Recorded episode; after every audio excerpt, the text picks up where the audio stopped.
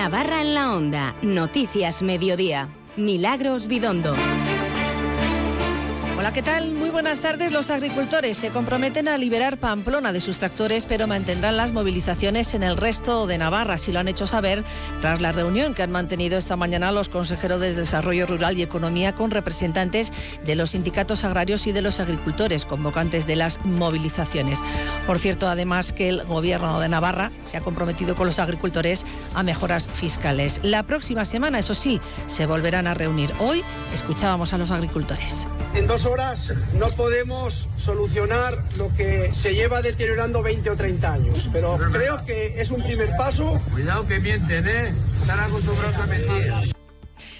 El alcalde de Tudela, por otra parte, Alejandro Toquero, se ha reunido hoy con la presidenta del Gobierno, María Chivite, en el Palacio de Navarra para abordar temas de interés municipal. Toquero ha mostrado su oposición al proyecto de la planta de tratamiento de fangos que la empresa pública Nilsa planea en una ampliación de la actual depuradora de Tudela esa segunda fase donde vamos a traer lodos de más de la mitad de, Navarra a depurar en la planta de Tudela.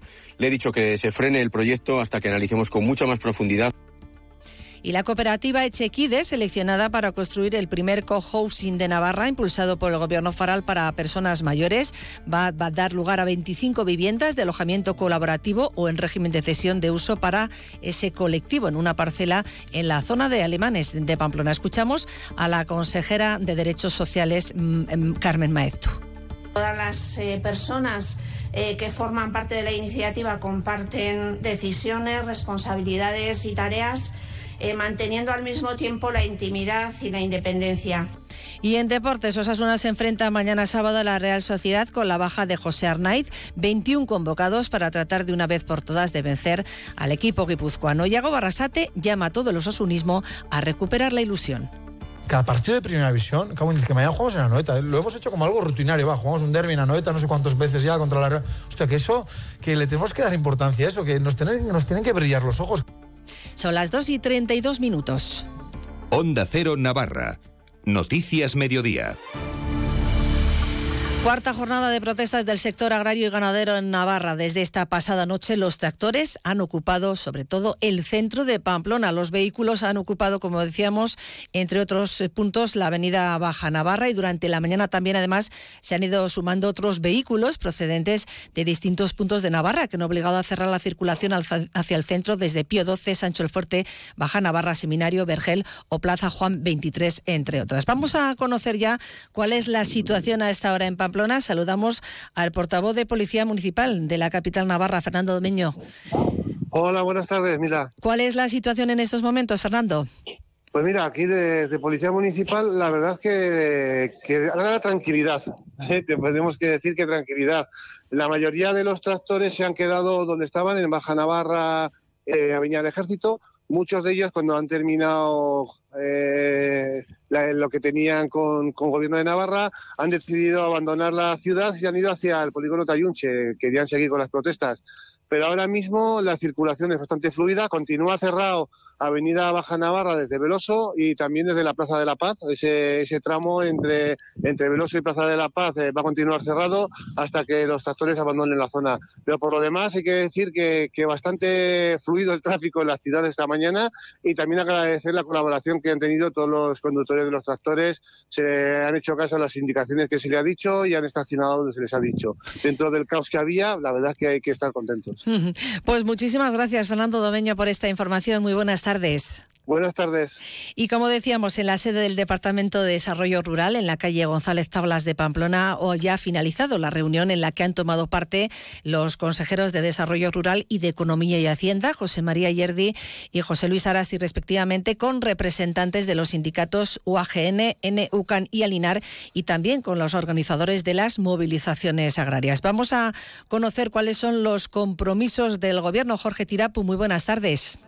Buenas tardes. Tres horas largas de reunión en la que el principal compromiso ha sido desbloquear Pamplona, aunque eso sí se van a mantener las movilizaciones en el resto de la comunidad. El caso, por ejemplo, de la Ribera Tierra Estella o algunas partes también de la zona norte. Compromiso también de reunirse la próxima semana y en el ámbito fiscal también igualarse con otras comunidades autónomas. Decía el consejero de Desarrollo Rural, José María Yerdi, que ha sido un primer paso y que lo van a abordar con el resto de las formaciones agrarias.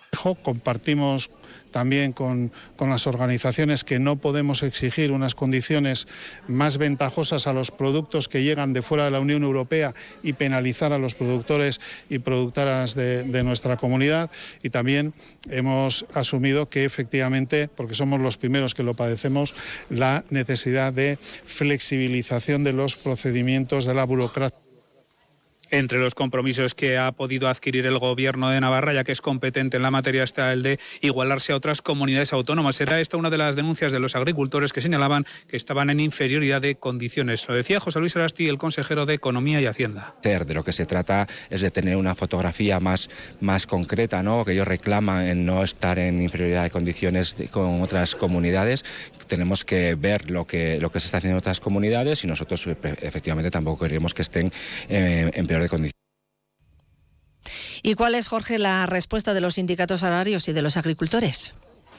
La respuesta de los sindicatos agrarios, en primer lugar, han comparecido, lo han hecho eh, subidos a un tractor. Dos de los eh, bueno, pues, negociadores en esta mesa celebrada aquí en el Departamento de Desarrollo Rural eran, en este caso, Carmelo Macua, uno de los eh, portavoces de la organización. Han señalado que han logrado por lo menos unos primeros pasos, que el compromiso, como decimos, era el de liberar Pamplona. Ese era el principal compromiso, pero inicialmente señalan que si no en la próxima semana esos compromisos que hoy se han puesto sobre la mesa no están rubricados en papel, deberán volver con más fuerza. Le escuchamos. En el, resto de la comunidad vamos a seguir con las manifestaciones porque aquí hemos conseguido una pequeña batalla que es las competencias del Gobierno de Navarra, pero las competencias a nivel nacional y comunitario tenemos que seguir reivindicándolas. Entonces vamos a seguir, pero Pamplona lo vamos a aligerar.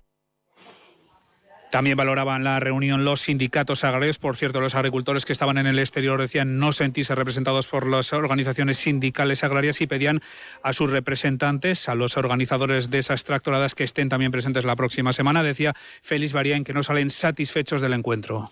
Bueno, la valoración no es positiva, obviamente, porque no se ha arrancado más que un compromiso de estudio de materia fiscal. Para nosotros una línea roja eh, esa igualdad fiscal con el resto de comunidades autónomas.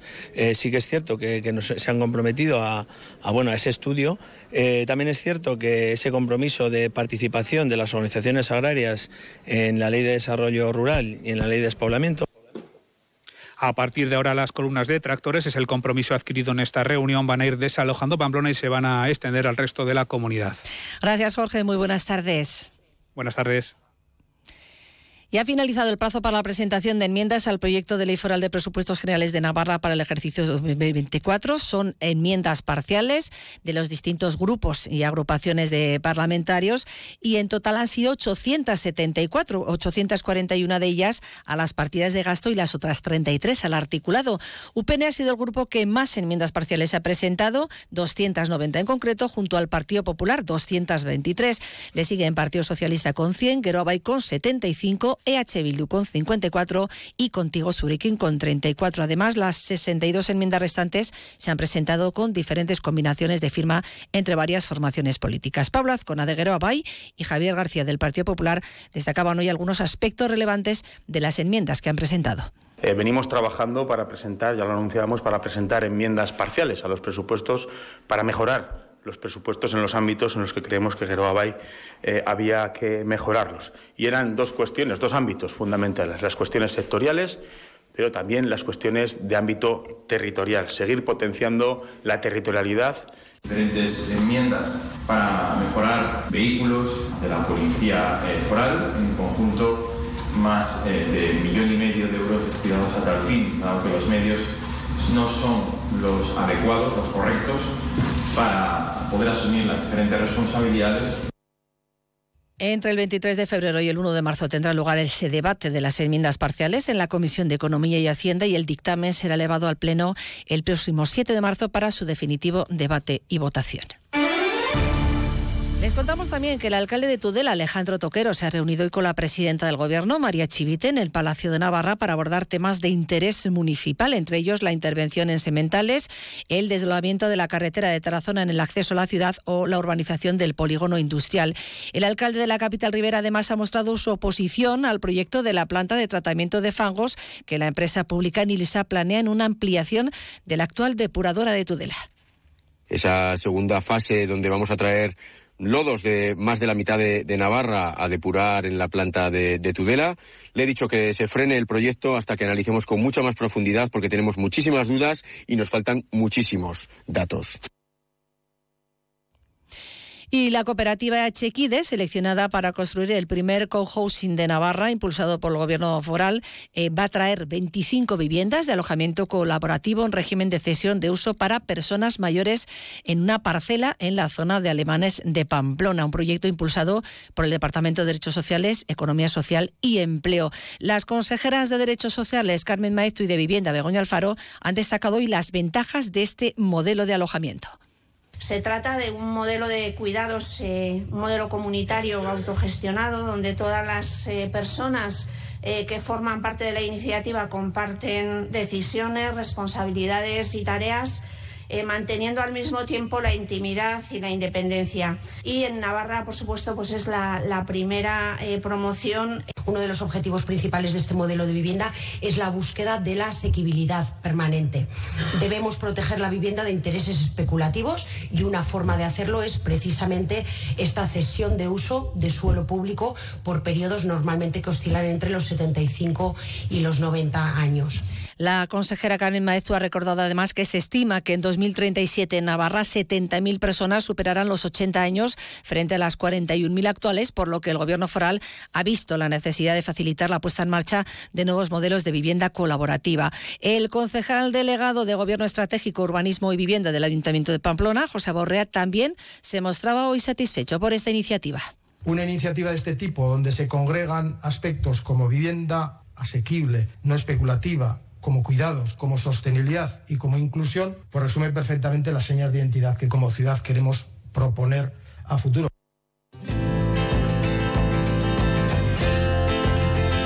La previsión del tiempo Conocemos ya el pronóstico del tiempo de la mano de la Agencia Estatal de Meteorología. Javier Andrés, ¿qué tal? Muy buenas tardes. Buenas tardes. Durante esta tarde en Navarra continuarán las precipitaciones, que localmente pueden ser moderadas. La cota de nieve subirá de 1.600 a 2.000 metros en el Pirineo. Se esperan también algunas brumas y nieblas dispersas en zonas altas de la mitad norte. El viento será moderado de componente sur con intervalos fuertes. Las temperaturas bajan en descenso. Se espera hoy una máxima de 15 grados en Baztán, 13 en Pamplona, Tafalla y Tudela 12 en Estella y Roncal.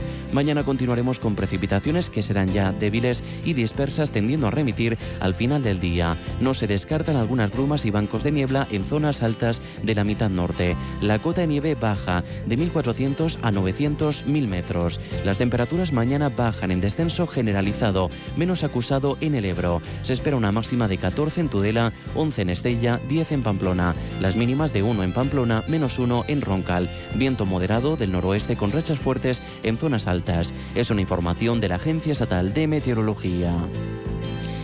Gracias, eh, Javier, y buenas tardes, Javier Saralegui. Hola, Milagros, buenas tardes. Hablamos de ese encuentro, ese derby mañana entre Osasuna y la Real Sociedad. A las cuatro y cuarto, desde las cuatro de la tarde, estaremos ya en Radio Estadio Navarra contando lo que va a ser este partido, que esperemos sea bonito y esperemos sea competido como los dos últimos, pero esperemos que el resultado vaya a favor de Osasuna. Empate en Liga, victoria de la Real en Copa del Rey y declaraciones muy interesantes hoy de Yagoba Arrasate que vamos a escuchar en un momento. Además, vamos a entrevistar al entrenador de Waterpolo Iruña 9802, equipo femenino de la segunda máxima categoría nacional. Juega mañana en la UNA y termina la primera fase. Hablaremos con Imanol Maize y recordaremos qué más cosas hay en este fin de semana. Y hoy es un gran día para donar sangre, al igual que lo será el próximo lunes, porque el Banco de Sangre sábado y domingo descansa. De manera que pueden ustedes ir a la web de Adona, la Asociación de Donantes de Sangre, y allí tendrán toda la información y el teléfono para pedir cita. Pero quédense con que cualquier día es un buen día para donar sangre. Bueno, pues hasta aquí el repaso de las noticias de Navarra. Se quedan con los deportes, con Javier Salalegui hasta las 3 de esta tarde.